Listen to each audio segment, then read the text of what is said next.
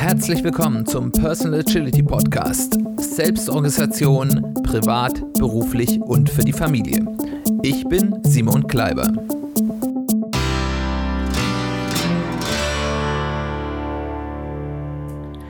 Herzlich willkommen zu einer weiteren Folge des Personal Agility Podcasts. Schön, dass du eingeschaltet hast. Schön, dass du wieder dabei bist. Heute wollen wir mal wieder was zum Thema Selbstcoaching machen und ich möchte euch heute eine Methode äh, zum Selbstcoaching vorstellen, die ich sehr spannend finde, die ich vor einiger Zeit kennenlernen durfte äh, und die, glaube ich, wirklich etwas für jeden ist. Und diese Methode nennt sich das Bedürfnisrad. Was ist der Grundgedanke dahinter? Wir alle haben Bedürfnisse. Da gibt's, wenn man in die Psychologie schaut, unterschiedliche ja, Kategorisierung. Man kann erstmal davon sagen, es gibt ähm, vier Grundbedürfnisse, die sich natürlich dann nochmal deutlich aufteilen, deren Erfüllung erstmal die Grundlage für ein grundsätzlich zufriedenes Leben stellen. Das ist das Bedürfnis der Bindung, es ist das Bedürfnis der Kontrolle bzw. Autonomie, also dass ich das Gefühl habe und auch zu Recht das Gefühl habe, ich bin im Fahrersitz meines Lebens. Es ist der Selbstwert, dass ich mich selbst als wertvoll und mein Wirken als wertvoll erziehe oder erkennen kann. Und es ist das, was man in der Psychologie Lustgewinn bzw. Unlustvermeidung nennt. Also, dass das dass es Dinge gibt, nicht alles in meinem Leben, aber dass es genug Dinge in meinem Leben gibt, die mir Spaß machen, die mir Freude bringen, die mir Befriedigung bringen und auf der anderen Seite, dass ich auch Leid, äh, unangenehme Dinge in einem annehmbaren Maße behalten kann und den Rest in irgendeiner Form vermeiden. Das ist jetzt erstmal sehr abstrakt, aber ihr könnt euch ja schon ganz klar vorstellen, dass eben hier unterschiedliche ähm, Gruppen von spezifischen, äh, spezifischeren Bedürfnissen sich verbergen. Und dann gibt's, äh, das kennen sicherlich viele von euch, die sogenannte Maslow'sche Bedürfnispyramide, die sagt, ja, es gibt unterschiedliche Arten von Bedürfnisse, die wir haben. Und der Mensch ist eigentlich immer erst dann in der Lage, eine höhere Klasse an Bedürfnissen sich um die zu kümmern, wenn die darunterliegende Klasse an Bedürfnissen hinreichend befriedigt ist. Und das fängt an mit den physiologischen Bedürfnissen ganz unten in der Pyramide. Also da geht es erstmal um Luft, Essen, Wasser, ähm, äh, also ums grundsätzliche Überleben, vielleicht Wärme noch in einem gewissen Punkt. Die nächste Ebene, und um die kann ich mich erst dann wirklich kümmern, wenn ich genug zu essen habe, genug zu trinken habe, ich weiß, dass ich nicht in der nächsten Nacht erfriere, ist Sicherheit. Das heißt, ich kann ein sicheres und angenehmes Leben führen. Das fängt mit ganz elementaren Dingen an. Ich bin mir, ich, ich habe eine Lebensbedingung, wo ich nicht die ganze Zeit Angst haben muss, entweder von einem wilden Tier oder von einem anderen Menschen äh, umgebracht zu werden oder erheblichen Schaden zu erleiden, aber eben auch, dass ich gewisse Kontinuität in mein Leben bringen kann. Da sind dann auch andere Sicherheitsbedürfnisse, wie zum Beispiel auch ja wirtschaftliche Sicherheit, äh, was ja eben auch wiederum mit dem ersten Grundbedürfnis zu tun hat, dass ich also eine gewisse Sicherheit habe, dass ich nicht sofort wieder in diesen Status zurückkehre, in dem ich mir um meine physiologischen Grundbedürfnisse Gedanken machen muss. Und erst wenn ich diese Ebene an Bedürfnissen hinreichend erfüllt habe, muss jetzt nicht absolut sein, aber so, dass, dass es erstmal grundsätzlich okay ist, dann kann ich mich um die nächste Ebene kümmern, nämlich die sozialen Bedürfnisse. Da geht es darum, Zugehörigkeit, wo gehöre ich dazu? Habe ich Connections? Habe ich andere Menschen, die mir Zuneigung entgegenbringen? Gibt es Menschen, auf die ich mich verlassen kann, wo ich auch eine, eine soziale, eine emotionale und vielleicht auch eine äh, ja, intime Beziehung haben kann? Und wenn ich mich irgendwo heimisch fühle, ich sicher bin und ich genug zu essen und zu trinken habe, dann kann ich mich um die nächste Ebene kümmern, nämlich die Individualbedürfnisse oder auch die Wertschätzung. Also da geht es darum, habe ich Anerkennung, habe ich Status, ähm, äh, wirke ich nicht nur als Teil einer Gruppe, der ich mich zugehörig fühle, als kleines Rad im Getriebe, sondern habe ich eben auch etwas, was mich selbst ausmacht, wofür ich von den anderen dann auch eine Wertschätzung nicht nur im sozialen Sinn von ich, ich bekomme die Wertschätzung, die äh, Wertschätzung dafür, dass ich einer Gruppe zugehöre, sondern für das, was ich mache, was ich darstelle, welche Talente ich mitbringe. Und wenn das erfüllt ist, dann gibt es die bei Maslow die oberste Ebene, nämlich die Selbstverwirklichung, dass ich dann mir Gedanken machen kann, was möchte ich denn gerne für Dinge tun, äh, wie möchte ich mich umorientieren, ähm, wie, was kann ich denn noch tun, was mir noch besonders Freude bringt, was jetzt über das normale lebensnotwendig hinausgeht. Und ähm, wir leben heutzutage in einer Zeit, wo sehr viele Menschen in der Situation sind, sich auf dieser Ebene der Selbstverwirklichung zu befinden, weil wir sagen, wir wissen, dass wir unser Essen bekommen, wir wissen, dass wir halbwegs sicher sind. Wir leben ja hier auch jetzt im Vergleich auch mit anderen Industrieländern in einem sehr sicheren Land mit einer relativ großen sozialen Gleichheit, auch wenn es da sicherlich Dinge gibt, die man noch verbessern könnte. Äh, aber wir müssen nicht Angst haben, dass wenn wir auf die Straße gehen, wir irgendwie überfallen werden oder niedergeschossen werden. Das sieht in anderen, auch Industrieländern und von äh, anderen Ländern möchte ich jetzt gar nicht sprechen, dann häufig anders aus. Wir haben, wenn wir Glück haben, eine Familie, die intakt ist, entweder eine, in die wir hineingeboren wurden oder eine Wahlfamilie, einen engen Freundeskreis, äh, den wir uns ausgewählt haben. Ähm, viele Menschen, auch nicht alle, ja, erleben Wertschätzung für das, was sie tun im Beruf oder vielleicht in einer ehrenamtlichen Tätigkeit. Und das ist nicht selbstverständlich. Also uns kommt das selbstverständlich vor, aber das ist so auf die ganze Menschheit, auf die aktuelle, aber noch viel mehr auf die historische Menschheit ein absoluter Luxuszustand. Und deswegen haben wir Zeit, uns eben auch um unsere Selbstwirklichungs ja, zu kümmern Dafür müssten wir uns nicht schämen, dass es uns so gut geht. Da müssen wir uns nicht verstecken, aber uns sollte klar sein, das ist ein Luxus und für den sollten wir sehr dankbar sein. Und ähm, wie schon gesagt, diese Bedürfnisklassen, sage ich jetzt mal, gliedern sich in ganz viele Teilbedürfnisse auf, die eben auch situativ und themenabhängig sind. Wenn wir jetzt auf diese spezifischen Bedürfnisse schauen, die sind sehr, sehr individuell und auch äh, situativ in der Wichtigkeit und auch im Erwartungslevel, was wir dort brauchen, unterschiedlich. Also unterschiedliche Menschen haben unterschiedliche Bedürfnisse. Mal so was ganz Beispielhaftes. Es gibt Menschen, für die ist ist sehr wichtig, die haben sehr große Bedürfnisse dafür, einfach von ihrem Charakter her, von ihrer Grundausrichtung her, dass zum Beispiel es eine gewisse Ordnung gibt, dass Dinge sehr klar sind, die können schwer mit Unsicherheit umgehen ähm, und das ist für die ganz wichtig. Es gibt andere Leute, die haben mit Unsicherheit nicht so viel Probleme, für die ist aber zum Beispiel Freiheit ganz wichtig. Für die ist es wichtig, dass es nicht Leute gibt, die ihnen sagen, was sie zu tun haben, sondern dass sie das selbst entscheiden können. Um mal hier ein ganz plakatives Beispiel zu nehmen. Und das ändert sich auch. Im, also manchmal sehr schnell, aber häufig auf jeden Fall im Laufe des Lebens. Also ich kann ganz klar sagen, meine Bedürfnisse waren, als ich Student war, gerade von zu Hause ausgezogen, ähm, waren äh, ganz andere Bedürfnisse, die ich hatte, als ich die jetzt vielleicht heute als selbstständiger Familienvater äh, habe, äh, der sich eben glücklicherweise in seinem Studentenleben hinreichend ausgelebt hat. Äh, da da habe ich jetzt andere Bedürfnisse, als ich die vor 20 Jahren hatte.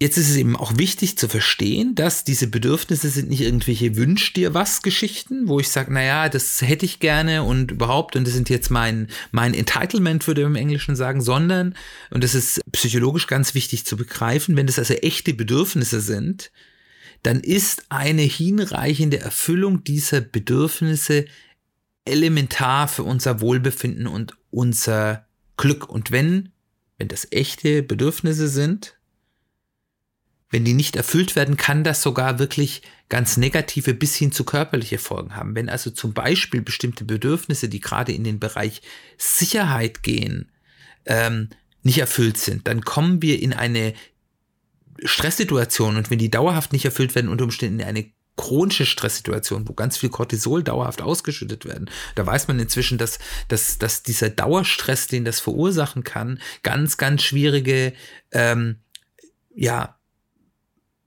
Auswirkungen auf unser Gesundheitssystem haben. Das ist wahrscheinlich auch eine der Gründe, warum Menschen, die in einer weniger guten wirtschaftlichen Situation sind, die also wirklich in Not leben, äh, die wirklich häufig ganz elementare Grundbedürfnisse nicht erfüllt haben, häufig gesundheitlich deutlich schlechter dastehen, deutlich schneller altern als Menschen, die ein, eine glücklichere Situation im Leben haben, im wahrsten Sinne des Wortes. Und äh, von daher ist eben diese Erfüllung unserer Bedürfnisse nicht irgendwie so eine, so eine nette Sache, sondern das ist bei ganz vielen Dingen, da geht es wirklich um, ums Eingemachte. Und deswegen ist es wichtig, sich darüber klar zu werden, wo es echte Bedürfnisse gibt, die nicht erfüllt werden. Auf der anderen Seite hat aber auch eine Übererfüllung von Bedürfnissen häufig keine signifikante positive Wirkung. Also ich erwarte bei einem bestimmten Bedürfnis in einer gewissen Situation, habe ich ein gewisses Grad der Erfüllung, der notwendig ist. Also wenn ich zum Beispiel ein Bedürfnis nach Freiheit habe, dann haben die allermeisten Menschen kein ähm, Bedürfnis danach, dass sie absolute Freiheit machen und ihnen niemand reinredet und sie machen können, was sie wollen, sondern ich möchte die wichtigsten Entscheidungen in meinem Leben frei treffen können. Ich möchte nicht, dass äh, ich andauernd äh, bevormundet werde, aber wenn es mal Rahmenbedingungen gibt, an die ich mich halten muss, ist das für mich kein Problem. Nur mal so als Beispiel. Also es gibt einen gewissen Grad, den ich als Bedürfnislevel habe, der aber nicht 100% sein muss. Aber wenn ich jetzt mehr Freiheit habe als das, was ich brauche, dann hat das erstmal in den meisten Fällen keine signifikante positive Wirkung auf mich. Also ich habe ja meinen Freiheitsgrad erreicht. Wenn ich jetzt mehr Freiheit habe, ist das okay. Aber ähm, es bringt mir nicht viel. Und auf der anderen Seite, in Einzelfällen kann das sogar negativ wirken. Dann kann das zu viel des Guten sein. Also typisches Beispiel ist da so Zuneigung. Also wenn zum Beispiel ich das Bedürfnis habe, dass ich von meinem Partner oder meiner Partnerin ähm, ein gewisses Grad an Zuneigung gezeigt bekomme, vielleicht auch körperlicher Zuneigung, dass ich mal in den Arm genommen werde, dass körperliche Nähe gesucht wird, ähm, und das erfüllt wird, dann macht mich das sehr glücklich. Wenn jetzt aber meine Partnerin oder mein Partner andauernd an mir hängt und klammert, dann bin ich damit vielleicht nicht mehr so glücklich, weil das vielleicht dann andere Bedürfnisse von mir, wie zum Beispiel meinen Wunsch nach Freiheit und Selbstbestimmung, wieder einschränkt. Und da sehen wir an diesem Beispiel auch schon klar, die Bedürfnisse stehen häufig auch in Konkurrenz äh, zueinander. Also zum Beispiel Bindungsbedürfnisse stehen häufig in Konkurrenz zu einem Autonomiebedürfnis. Und hier die richtige Balance zu finden, ist hier ganz wichtig. Und bevor ich jetzt hineingehe, euch diese Methode des Bedürfnisrats zu erklären, noch kurz, wann wende ich die an? Also prinzipiell ist es, wie ich schon vorher gesagt habe, eine Methode, die könnt ihr eigentlich immer anwenden. Sie ist allgemein erstmal nützlich, um mehr über sich selbst und die eigenen Bedürfnisse, die man hat, die sich eben ja auch ändern, zu erfahren. Deshalb macht es auch Sinn, das ab und an mal zu wiederholen, wenn sich die Lebenssituation ein bisschen geändert hat und zu schauen, sind denn meine Bedürfnisse und meine Bedürfniserfüllungssituation noch die gleiche wie vielleicht vor zwei, drei Jahren, als ich das das letzte Mal gemacht habe. Und ganz besonders wichtig oder ganz besonders nützlich ist diese Methode, ist, wenn ich in neuen oder auch mich vielleicht sehr fordernden oder gar überfordernden Situationen bin, also zum Beispiel im Job oder eben auch ähm, in der Familie. Also ganz typisches Beispiel ist auch äh, ein äh, Fall, wo diese Methode sehr häufig angewendet werden, ist bei Eltern, insbesondere Müttern, die gerade zum ersten Mal Kinder bekommen haben und auf die dann eben ganz unterschiedliche Bedürfnisse, die ganz stark, ja, konkurrierend sind, äh, dass ich auf der einen Seite für das Kind sorgen will, das sehr, sehr viel meiner Zeit äh, in Anspruch nimmt, auf der anderen Seite ich eben auch ein Bedürfnis habe nach einer gewissen Freiheit, die gerade so in den ersten Monaten, äh, wenn man ein Kind will, hat, von diesem Kind ja sehr, sehr stark eingeschränkt wird. Und das sind Situationen, wo es sehr viel Sinn machen kann, sich eben über Bedürfnisse, die eben auch unter Umständen in Konkurrenz zueinander stehen, Klarheit zu schaffen und dort systematisch darüber nachzudenken. Wie geht die Methode? Also, als erstes malt ihr einen Kreis und dieser Kreis bekommt zwölf Tortenstücke. Also ihr viertelt den Kreis und macht dann nochmal aus jedem Viertel drei Tortenstücke sozusagen. Dann habt ihr zwölf Tortenstücke und in diesem Kreis macht ihr sozusagen konzentrische Kreise mit einer Einteilung von 0 in der Mitte und 10 ganz außen. Ich habe euch das schon vorbereitet. Ihr könnt es in den Show Notes entweder als PDF oder als Miro-Board-Datei runterladen, wenn ihr das benutzen wollt. Ansonsten malt es euch einfach auf. Das muss ja auch nicht übertrieben hübsch sein, aber im Endeffekt ein Kreis mit dementsprechend äh, einem Punkt in der Mitte und dann dazwischen noch neun konzentrischen Kreisen, so dass ihr von 0 bis 10 die Kreise habt und die zwölf Tortenstücke. Und dann sucht ihr euch zwölf Bedürfnisse, von denen ihr glaubt, dass die für euch im Moment gerade wichtig sind. Und ich habe euch da eine lange, aber wahrscheinlich unvollständige, also wenn euch da was fehlt, macht es einfach dazu, Liste von möglichen Bedürfnissen ähm, mit in die Show Notes und mit auf das Miroboard gesetzt. Und da könnt ihr mal euch Inspiration suchen und mal schauen, was spricht euch da so an. Da kann man auch ruhig mal ein bisschen in sich selbst reinhören und das nicht nur zu intellektuell tun. Ähm, und überlegen, was ist wichtig paar Auswahlkriterien, die ihr vielleicht im Hinterkopf behalten wollt, so solltet. Schaut, dass alle relevanten Aspekte eures Lebens irgendwo in Bedürfnissen repräsentiert sind. Da kann durchaus ein Bedürfnis mehrere Aspekte repräsentieren, aber schaut, dass ihr nichts vergesst. Da könnt ihr auch nochmal das Fünf-Aspekte-Modell nehmen. Habt ihr was, was euren Beruf, Beruf betrifft? Das ist meistens selbstverständlich, deswegen vergisst man das selten, aber habt ihr was, was Familie und Freundschaft betrifft? Habt ihr was, was eure ja, Gesundheit und Fitness betrifft? Habt ihr was, was eure Partnerschaft und Sexualität betrifft? Und habt ihr was, was ja euer inneres ja, eure innere Welt, euer, euer Wohlbefinden, eure Spiritualität, euer äh, persönliches Wachstum, euer Personal Growth mit betrifft. Dann könnt ihr mal schauen, sind die vier psychologischen Grundbedürfnisse abgedenkt? Also Bindung, Kontrolle, Autonomie, Selbstwert, Lustgewinn, Unlustvermeidung. Wenn da was fehlt, ist das ein guter Indikator, dass man nochmal schauen muss. Sind alle brennenden Themen, die dich aktuell umtreiben, berücksichtigt? Das ist auch ganz gut, weil da kann man mal über jedes dieser brennenden Themen mal nachdenken. Warum mache ich das eigentlich? Welches meiner Bedürfnisse wird denn damit eigentlich bedient?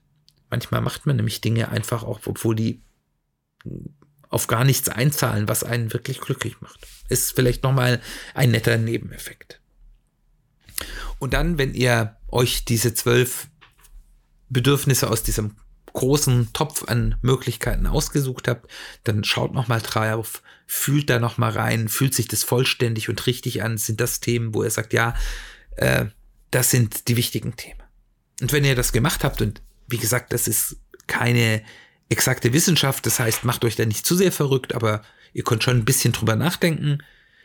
Dann bewertet mal von einer Skala von 0 bis 10, auch wieder nach Gefühl, auch wieder keine exakte Wissenschaft, was für einen Stellenwert die Erfüllung dieses Bedürfnis idealerweise für euch haben sollte. Und null bedeutet, das ist ein Bedürfnis, da brauche ich gar nichts, das muss für mich gar nicht erfüllt werden dann hättet ihr es vielleicht nicht auswählen sollen, aber der Vollständigkeit halber, aber es kann ja durchaus sein, dass es ein Bedürfnis ist, das ihr habt, was zu einem kleinen Teil erfüllt sein muss, dass ihr glück sei, glücklich seid. Wenn es das nicht erfüllt ist, ist es ganz schlimm, aber es muss auch nicht besonders raumgreifend sein, bis hin zu 10, das ist das alles dominierende Thema, das muss erfüllt sein, äh, und äh, das darf alles andere überlagen. Hauptsache, das ist erfüllt. Also versucht mal so zu schauen, was für einen ja, Stellenwert dieser Erfüllung des Bedürfnisses in eurem Leben haben solltet. Und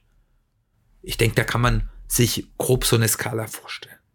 Wenn ihr das gemacht habt, dann zeichnet ihr das in einer Farbe in den Tortenstücken ein für jedes der Bedürfnisse. Und dann geht er nochmal drumrum und dann bewertet ihr nach der gleichen Skala, wo denn der aktuelle Erfüllungsstand des Bedürfnisses ist. Ist der auf der Ebene, die ihr erwartet? Ist es weniger? Ist es mehr? Ist es drastisch weniger? Ist es deutlich mehr? Und zeichnet das in einer anderen Farbe. Und wenn ihr das gemacht habt, dann schaut euch erstmal die Ergebnisse an und lasst die erstmal auf euch wirken. Das hilft häufig schon, weil man das einfach mal auf sich wirken lässt. Das bringt häufig schon ganz viel Erkenntnis. Und wenn man das gemacht hat, kann man das nochmal ein bisschen systematischer durchgehen.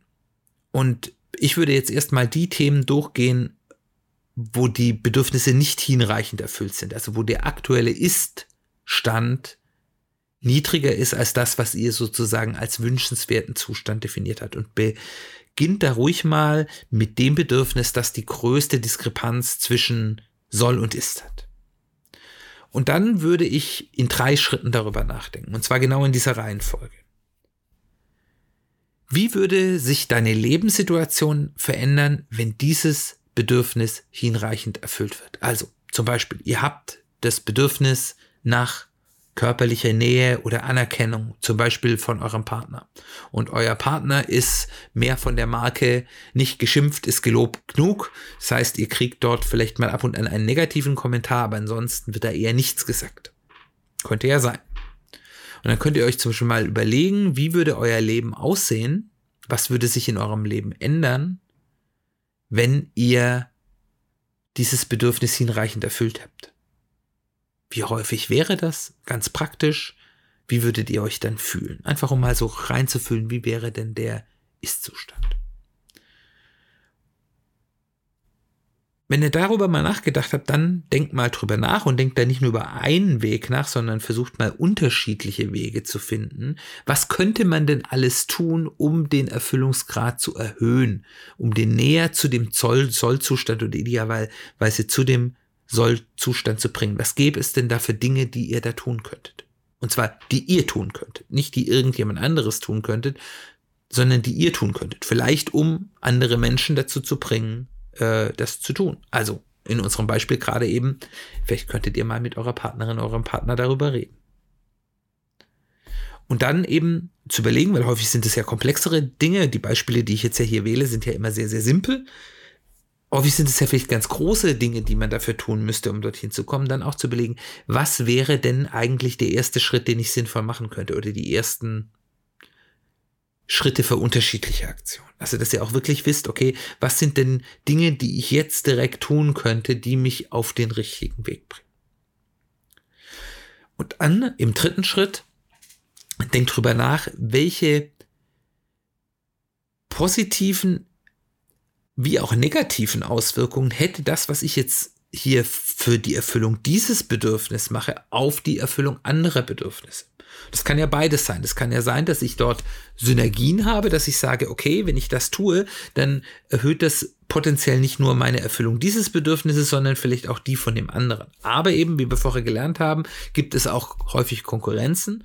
Und da sollte man, bevor man was tut, auch darüber nachdenken, was für Auswirkungen hat das denn unter Umständen auch auf andere Bedürfnisse, die vielleicht dann nicht in die Richtung gehen, wie ich gerne hätte, und dann eben darüber nachzudenken, wie gehe ich damit um, ähm, ist es mir das wert, ähm, was ist da für mich der richtige Weg. Und das machst du dann sozusagen mit allen Bedürfnissen deiner zwölf Tortenstücke, bei denen sozusagen der Sollzustand noch nicht erfüllt ist. Und dann kannst du zum Schluss, wenn du willst, nochmal auf die schauen, wo sozusagen der aktuelle Stand erfüllt oder übererfüllt ist. Bei erfüllt musst du nichts viel tun, da kannst du dich drüber freuen, feier das ruhig mal, äh, weil das ist eine tolle Sache, da kann man sehr froh drüber sein. Und bei den Übererfüllungen kann man zumindest nochmal drüber nachdenken, schadet diese Übererfüllung was, hat die negative Auswirkungen oder ist es okay und äh, das ist eben so, wie es ist. Und das ist schon die ganze Methode, die ist relativ einfach durchzuführen, aber ich weiß bestimmt, man kann da sehr, sehr viel über sich selbst lernen. Also, ich hoffe, du hast da auch was gelernt, wenn du das jetzt hoffentlich durchgeführt hast. Vielleicht hast du immer auf Pause gedrückt. Wenn nicht, kannst du es jetzt ja machen und durchführen und danach zu Ende hören. Du solltest jetzt auf jeden Fall ein besseres Verständnis dafür haben, was eigentlich deine Bedürfnisse sind und wie sehr die erfüllt oder nicht erfüllt sind. Allein dieses Wissen hilft schon. Das zweite, was du haben solltest, ist konkrete Ideen, solltest du haben, wie du die Erfüllung deiner Bedürfnisse verbessern kannst und was die ersten Schritte dazu sind.